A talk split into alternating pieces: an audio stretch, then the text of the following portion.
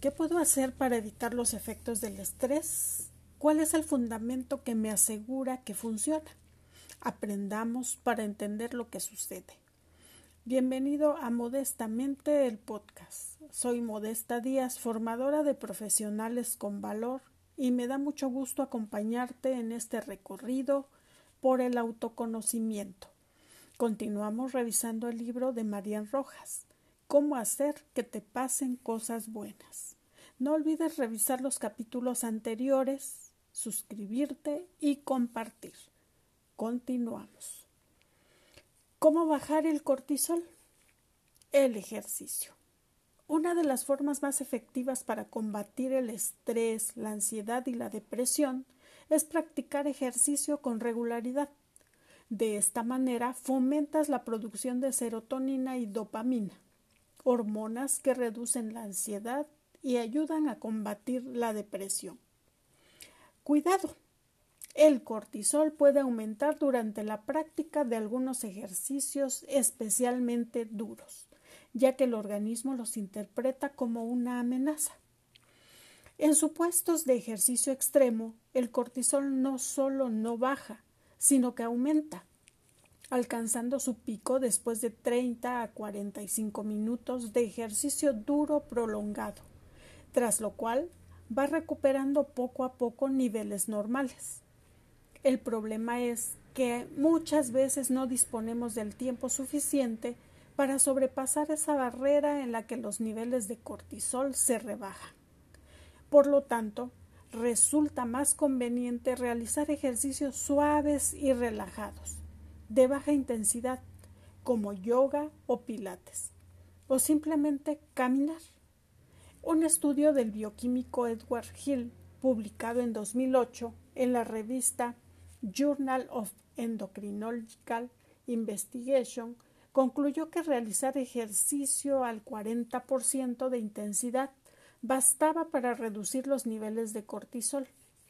Además, si el ejercicio se realiza en el campo, al aire libre, lejos del ruido y la contaminación de las grandes ciudades, sus efectos resultan mucho más beneficiosos para el organismo. El ambiente en el que uno practica deporte importa y mucho. Un estudio dirigido en el año 2005 por la doctora Jules Preddy del Departamento de Ciencias Biológicas de la Universidad de Essex, Reino Unido, descubrió los beneficios psíquicos que comportaba la práctica de deporte al aire libre en el campo, lo que denominaron Green Exercise, en comparación con la llevada a cabo, por ejemplo, en el interior de gimnasios o en las calles de una ciudad. El experimento consistió en proyectar imágenes en una pared mientras grupos de veinte sujetos se ejercitaban sobre cintas para correr.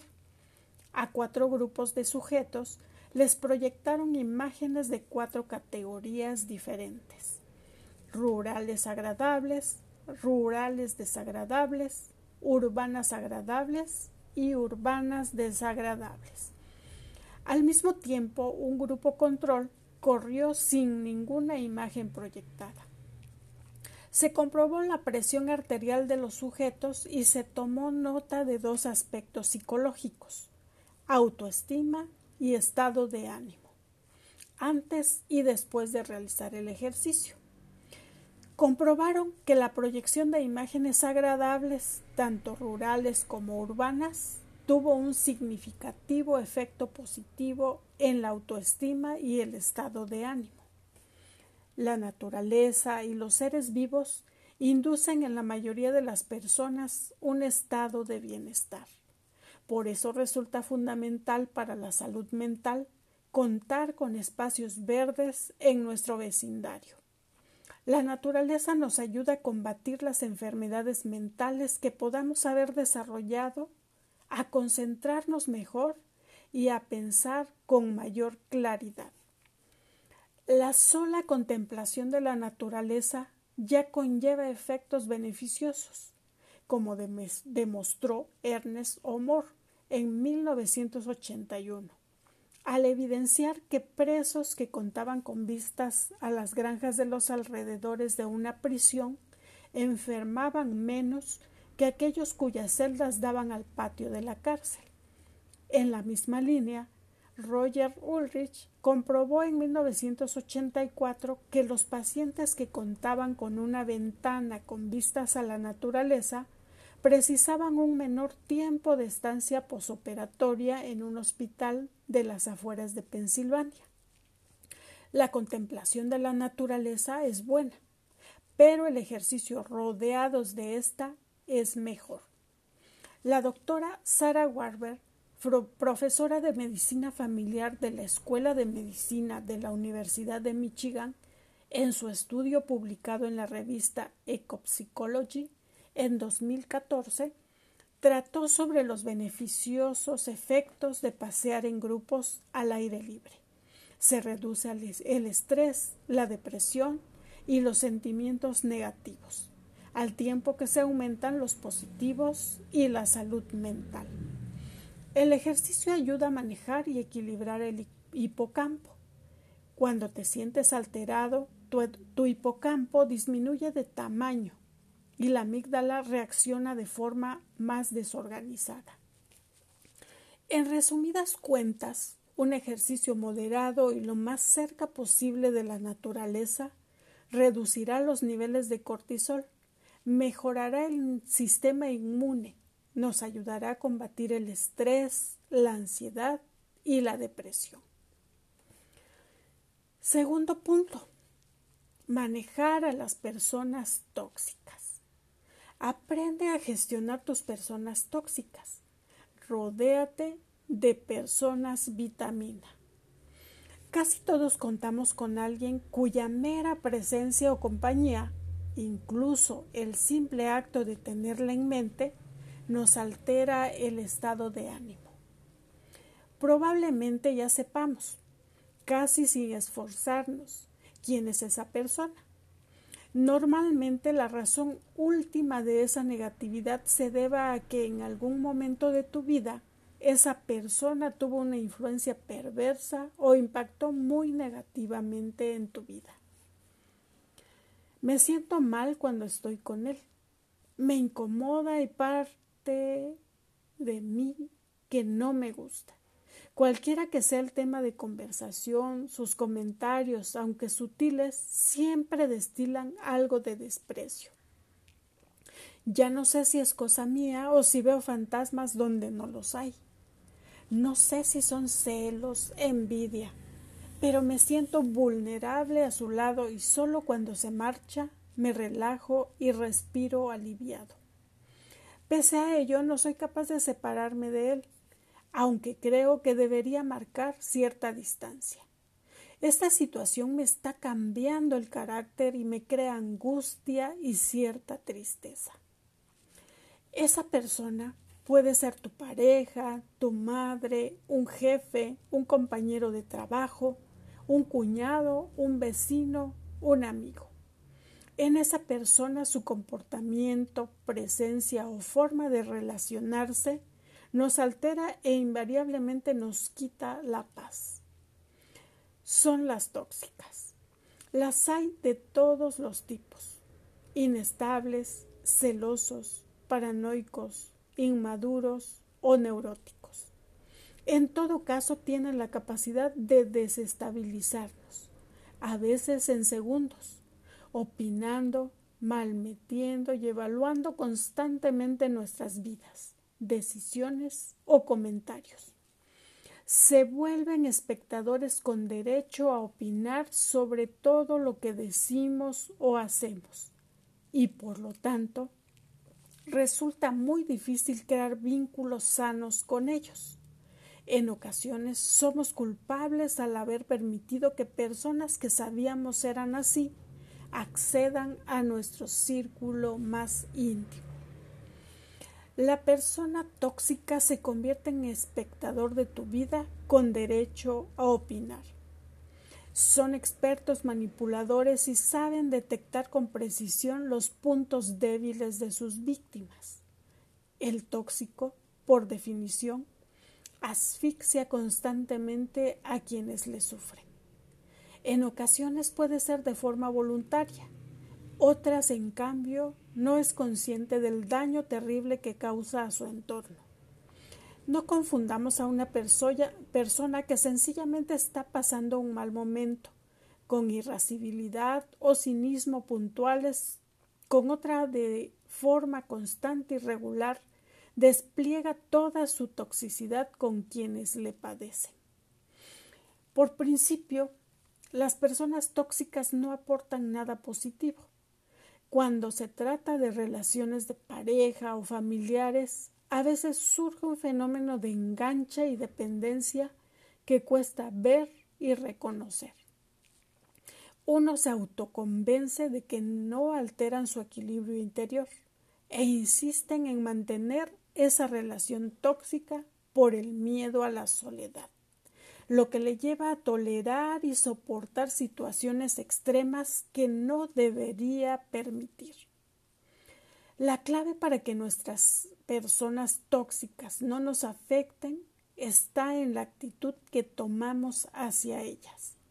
Hay que conseguir que no invadan nuestro mundo interior, evitar en lo posible que se entrometan en nuestra vida y jamás permitir que anulen nuestra capacidad para tomar decisiones.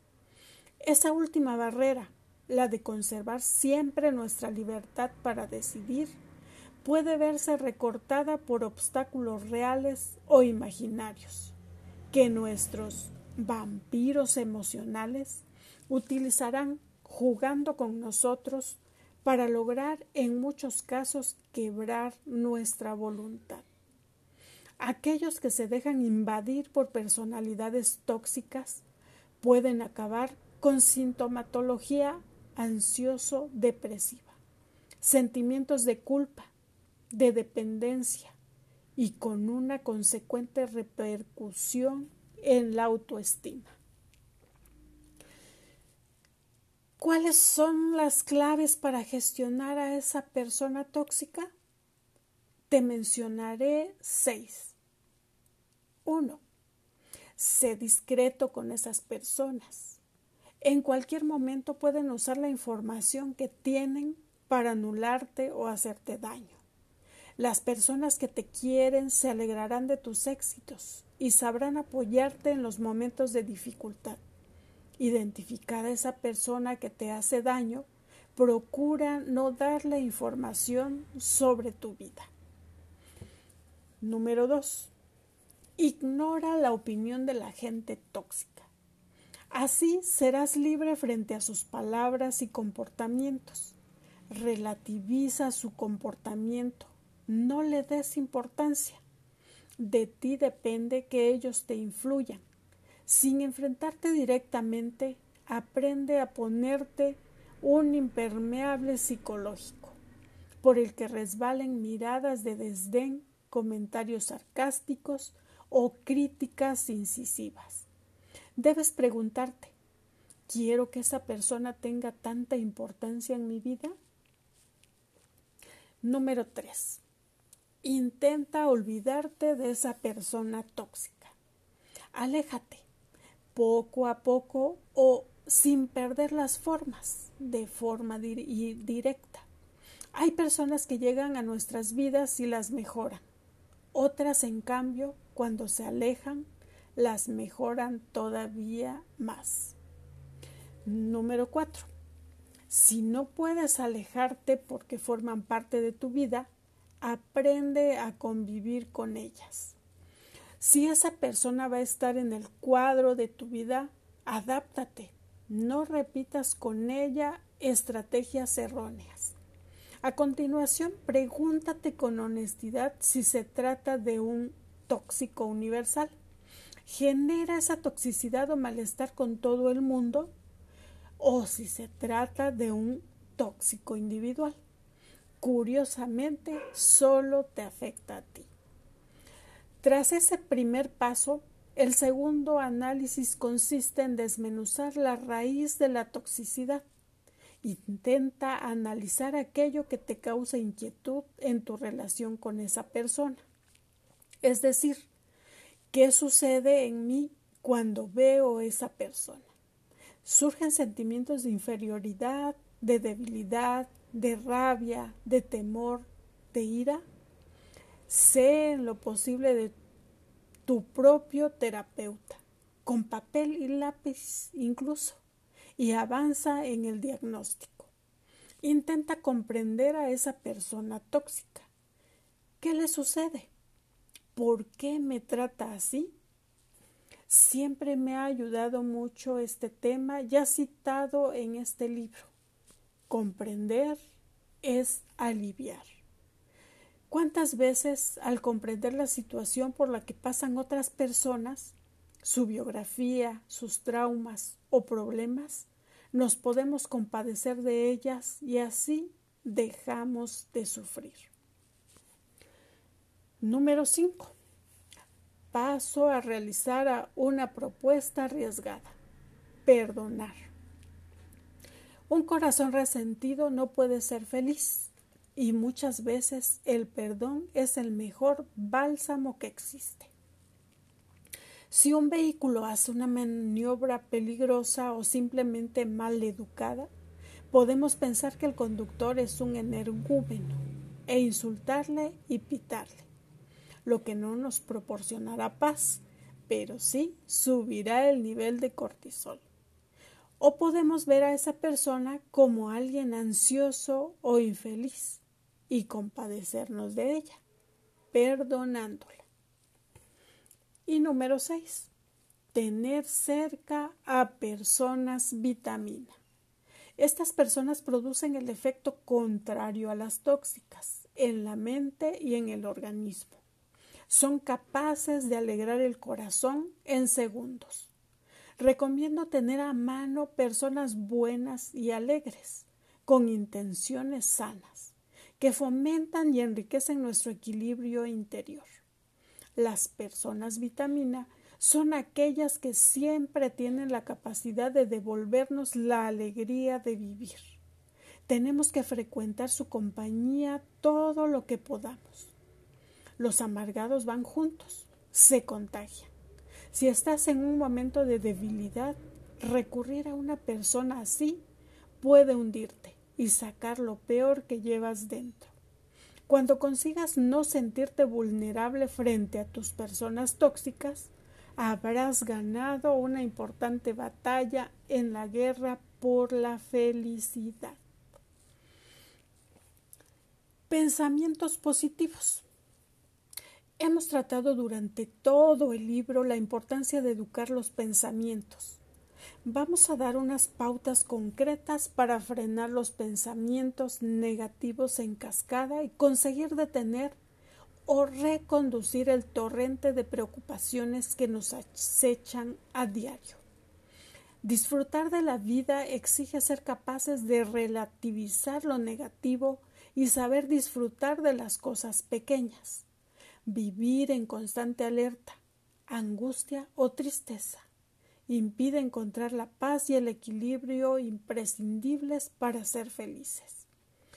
La mayor parte de las cosas que nos inquietan son un cúmulo de micropreocupaciones que, sumadas, alteran nuestro mundo interior. Para evitar las preocupaciones hay que sustituir esos pensamientos por ocupaciones o ideas constructivas y positivas. Ocuparnos de planes, aficiones, personas. Salir del bucle tóxico en el que nos metemos a veces de forma inconsciente. Me encanta esa frase atribuida a Van Gogh. Si una voz interior te dice no pintes, pinta con fuerza y acallarás esa voz. Los pensamientos negativos tienen un impacto tóxico, cuyos efectos pueden durar en el cuerpo varias horas. Vivir enganchado a un pensamiento tóxico recurrente angustia, alterando el funcionamiento óptimo del organismo. Unas ideas sencillas para no preocuparse tanto. La base de estas ideas consiste en reestructurar el cerebro y los automatismos que surgen en tu mente y te bloquean volviendo a ellos una y otra vez. Debes ser consciente de que tus pensamientos son reales y existen, por mucho que no se escuchen o palpen, tienen fuerza y capacidad de alterar. Pregúntate, ¿esto que me inquieta es sustancial o carece de importancia? Detente un segundo. ¿Puede ser que mi mente me esté engañando, agrandando o distorsionando este tema? Acepta que esos pensamientos no siempre dicen la verdad. En ocasiones pueden ser correctos, pero en muchos otros casos falsean la realidad. Otra pregunta que tienes que hacerte. ¿Qué emoción me produce? Conociendo nuestro esquema, ¿cuál es mi estado de ánimo hoy? ¿Cuál es la causa del posible bajón o momento sensible? Sueño, drogas, cansancio, circunstancias externas. Observa el impacto que cada pensamiento negativo genera en tu cuerpo. Toma conciencia de cómo puede influir en tu organismo un pensamiento tóxico o dañino. Taquicardias, sudoración, dolor de cabeza, molestias gastrointestinales, contracturas musculares. No traduzcas automáticamente cada pensamiento en palabras. Uno es dueño de sus silencios y esclavo de sus palabras. Haz una pausa y pondera lo que vas a decir y sus consecuencias antes de expresarte. ¿He sido capaz de salir de esto que me preocupa o de algo similar en otros momentos? ¿Cuál fue el primer paso para salir de este bucle? No presupongas lo que piensan los demás. Estoy seguro de que piensa esto de mí. Tus sospechas pueden ser infundadas no prejuzgues. Háblate en positivo. Di algo sobre ti que sea cierto y que te ayude a crecer en seguridad. Siente esa emoción positiva. Permite que llegue a tu cuerpo aportando bienestar. Agárrate del presente, a tu capacidad de actuar hoy y ahora. Ten visión de futuro. Decide si esta es una batalla en la que compensa que te desgastes en este momento. Relativiza. Plantéate si lo que ahora parece decisivo tendrá importancia dentro de un año. No actúes ni respondas si tienes pensamientos automáticos negativos. Espera. Date una oportunidad Sé capaz de cambiar tu lenguaje, sustituyendo, por ejemplo, problema por desafío o error por segunda oportunidad. Emplea palabras que acerquen al optimismo, como son alegría, paz, esperanza, confianza, pasión, ilusión. Busca lo positivo de cada situación. Cualquier circunstancia puede valorarse en clave de problema o en clave de solución. Piensa en Tomás Alba Edison y su famoso No fracasé, solo descubrí 999 maneras de cómo no hacer una bombilla. Un pequeño consejo en momentos de bucle mental. Escribe el torbellino de pensamientos en un papel y refútalos. Por ejemplo, mi cuñada me odia. Posteriormente replicar este pensamiento. Hoy tiene un mal día. En general, no es tan dura conmigo. Puede resultar un autoengaño, pero a la larga realizar este simple ejercicio tiene consecuencias saludables para la mente y para el cuerpo. Que tu voz interior te apoye y no te anule. Cuidado con boicotearse, pues puede llevarte a fracasar antes incluso de haber iniciado tus propósitos. Meditación, mindfulness. En lo más profundo de los seres humanos existen potentes medios de curación, cuyo mecanismo todavía se desconoce. Me refiero a la introspección sana, a la meditación y a la oración. La mente, gracias a estos procesos, puede actuar sobre el cuerpo, restaurándolo. Vamos a planear de forma sencilla sobre este tema. Recomiendo el libro de Mario Alonso Puig. Tómate un respiro. Mindfulness. Extraordinario recorrido por la historia y desarrollo de esta técnica. Unas pinceladas. ¿Qué es el mindfulness? Mindfulness significa atención plena en el momento presente. Es el arte de observar intencionada y atentamente nuestra conciencia. Es un concepto traído de la meditación budista. El mindfulness se centra en ocuparse en exclusividad del aquí y del ahora. Practicarlo en las sociedades occidentales no es tarea sencilla, ya que es algo realmente contraintuitivo y exige buena apertura de miras. Remite a nuestra dimensión espiritual y escapa en ocasiones a la lógica que por lo general guía nuestra vida. No obstante, el mindfulness no es una religión enmascarada en el fondo no hay nada místico ni mágico, únicamente sentido común. Supone solo un examen mental con el fin de discernir qué hace enfermar nuestra mente y qué la cura. En las últimas décadas se han multiplicado los estudios científicos que han ido desvelando los beneficios que para cuerpo y mente conllevan las prácticas meditativas y el mindfulness en particular. La dimensión sobrenatural o espiritual del ser humano posee un poder extraordinario sobre la mente y el cuerpo. En las personas que viven su fe, sea la que sea, con fidelidad y paz, esto se traduce, según algunos estudios, en menor estrés. Esto se debe a múltiples causas, pero podemos intuir que el tener un sentido en la vida, una comunidad de apoyo, propósitos y metas, y la oración, meditación, como mecanismo para lidiar contra los problemas y dificultades, contribuye al tan ansiado equilibrio interior. Trabajé hace unos años en Londres en el Departamento de Psiquiatría del Hospital King's College.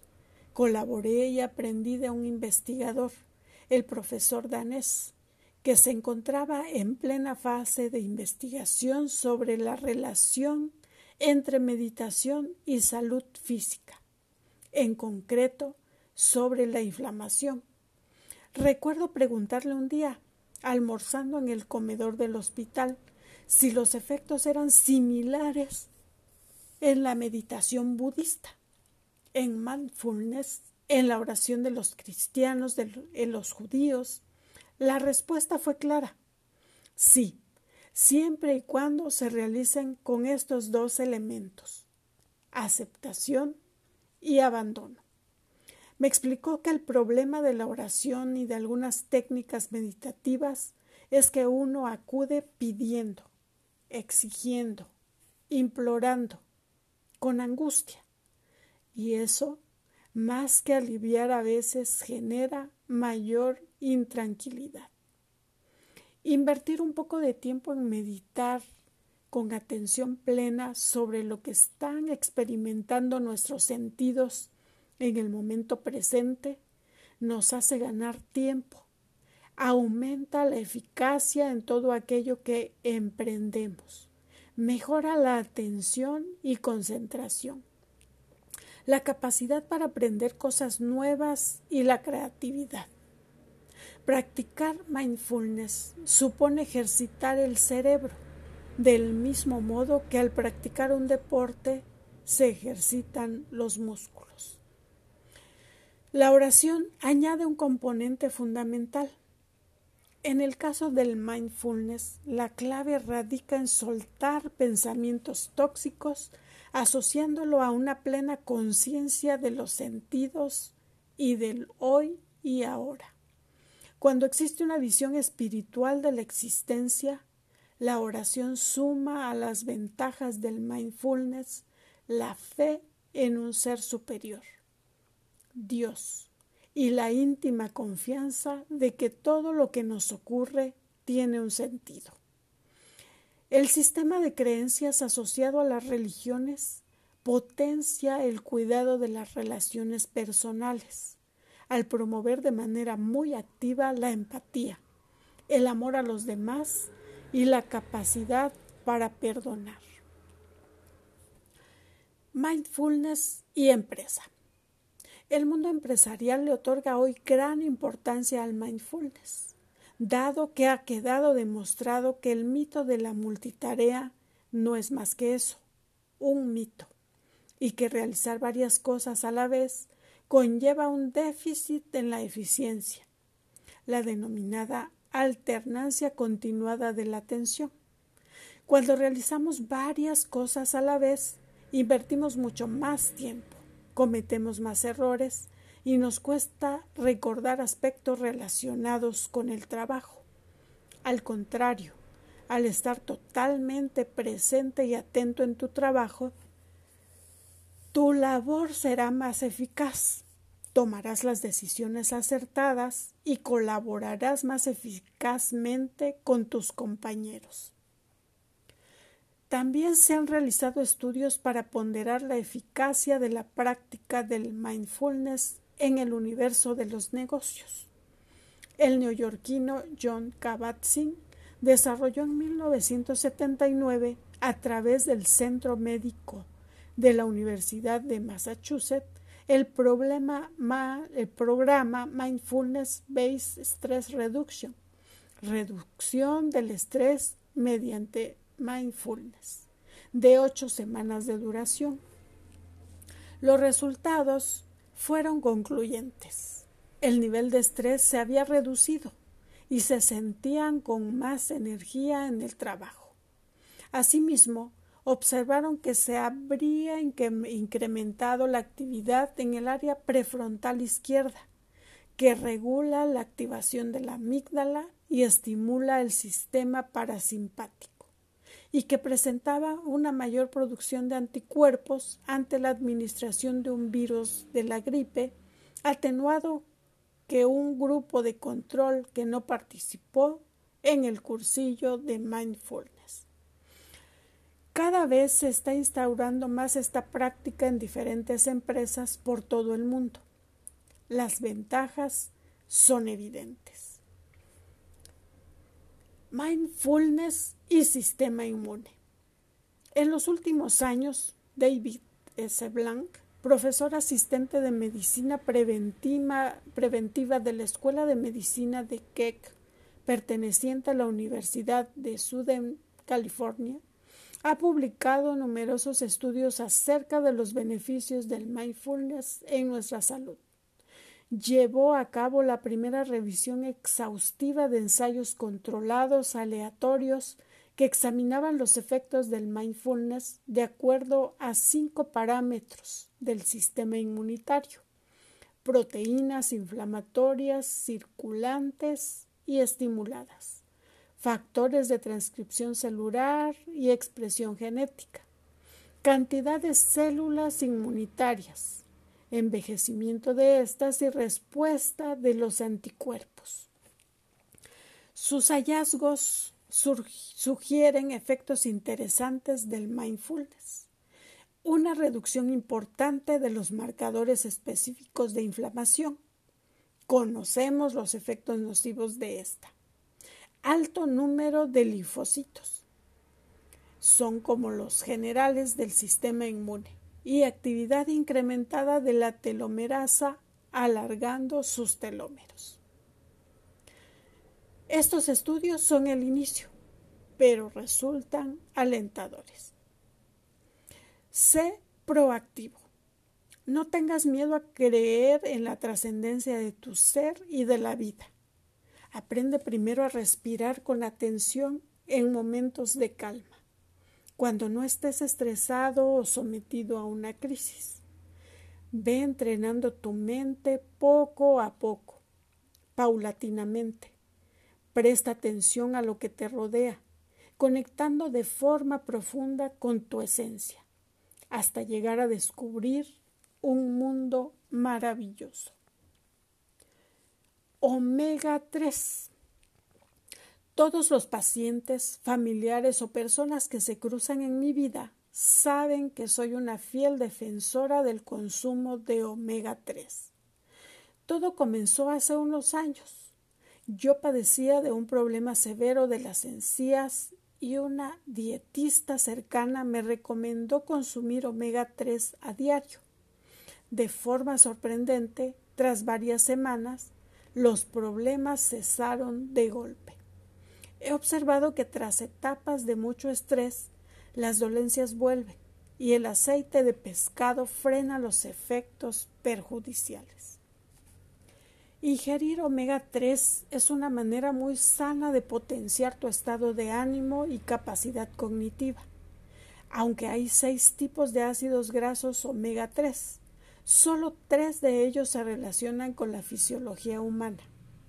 El ácido alfa-linoleico, ALA, el ácido eicopentanoico, EPA, y el ácido docosahexanoico, DHA.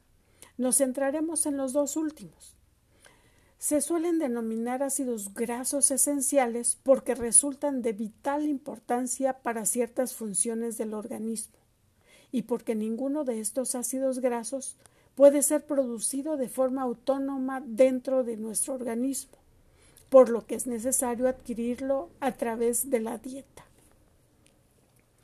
El EPA, ácido eicopentanoico, es precursor de algunos eicosanoides.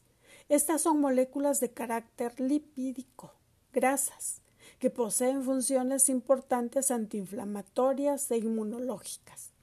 Este ácido graso puede obtenerse a través de la ingesta de pescados, salmón, sardina, atún, cabala, arenque y de aceite de pescado, aceite de hígado de bacalao.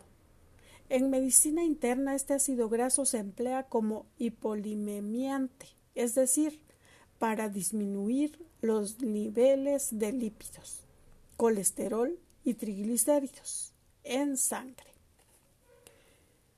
El DHA, ácido docosahexaenoico, se encuentra principalmente en aceites de pescado, aunque también en algunas algas como la espirulina. En realidad, en origen se encuentran estas algas, de las que se alimentan los peces, y poco a poco se van concentrando conforme avanza por su paso en la cadena alimenticia. Se concentra especialmente en el cerebro, retina y células reproductoras. Las neuronas y la sustancia gris del cerebro están compuestas de gran cantidad de grasa, por lo que este componente es clave para su desarrollo y función adecuada. El cerebro precisa de un nivel adecuado de DHA para su desarrollo óptimo. En caso contrario, nos encontramos ante un déficit en la neurogénesis y en el metabolismo de neurotransmisores. El omega 3 posee una importante función antiinflamatoria. Los estudios llevados a cabo por parte del bioquímico nutricional estadounidense William Lance desde 2005 han demostrado que niveles excesivos de omega 6 en relación con los de omega 3 están asociados con ataques al corazón, artritis, osteoporosis, depresión y cambios de ánimo obesidad y cáncer. El exceso de omega 6 está en la base de múltiples patologías. La doctora de origen griego Artemis Simopoulos publicó en 2002 que no solo es importante ingerir ácidos grasos esenciales, sino que resulta aún más crucial el hacerlo en una proporción adecuada entre omega 6 y omega 3. Los humanos hemos evolucionado consumiéndolos en una proporción de uno a uno pero en las últimas décadas, debido al auge del consumo de carne y de productos procesados, esa proporción se ha elevado a 10 a 1 en las dietas occidentales. En Estados Unidos puede alcanzar el ratio de 30 a 1. Se ha demostrado que disminuir la proporción ayuda a prevenir enfermedades cardiovasculares, asma, artritis reumatoide y cáncer colorectal. La leche materna contiene DHA. Si la madre lo ingiere previamente, que es vital para el desarrollo neuronal y cerebral del lactante, aunque también se recomienda la ingesta de este ácido graso por parte de la madre en el periodo de gestación. Pero el DHA no solo resulta vital en la infancia, sino que empiezan a surgir estudios que vinculan niveles adecuados de omega 3 con una probabilidad significativamente menor de desarrollar demencia y Alzheimer. Por el contrario, niveles bajos en DHA en ancianos se asocian con un, aumento de probabilidades de declive cognitivo acelerado. El cerebro es altamente dependiente de este ácido graso y bajos niveles del mismo se han relacionado con la depresión, deterioro cognitivo y otros trastornos. Incluso pacientes con déficit de memoria, tras la ingesta de un gramo diario de DHA durante seis meses, han mejorado su memoria. Por otro lado, pacientes diagnosticados de Alzheimer tras la ingesta de suplementos de omega 3, han desarrollado la enfermedad de manera más lenta. El DHA también se ha señalado como una fuente principal de neuroprotectina, sustancia implicada en la supervivencia y reparación de las células del cerebro. Tomar aceite de pescado a diario posee efectos sanos y beneficiosos a múltiples niveles. Incluso se ha observado en un estudio publicado en el 2010 por el profesor Farsanet Farb de la Universidad de Illinois una relación positiva entre los niveles elevados de omega 3 y la longitud de los telómeros.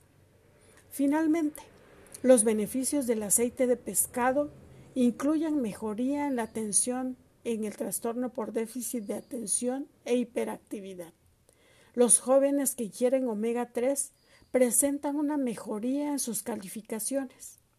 Hoy, la Asociación Americana de Psiquiatría y múltiples manuales de salud mental recomiendan ingerir omega 3 como medida de prevención para frenar el desarrollo de algunas enfermedades mentales, esquizofrenia, depresión, trastorno bipolar, y para el tratamiento de las mismas. Recomiendo tomar uno o dos gramos al día con la correcta relación entre EPA y DHA. Esto es un mínimo de un 80% de DHA con respecto al total del aceite. Ahora sí, hay mucho que aplicar y practicar. Sigamos creciendo para encontrar el equilibrio que nos permita disfrutar al máximo de la vida. Hasta la próxima.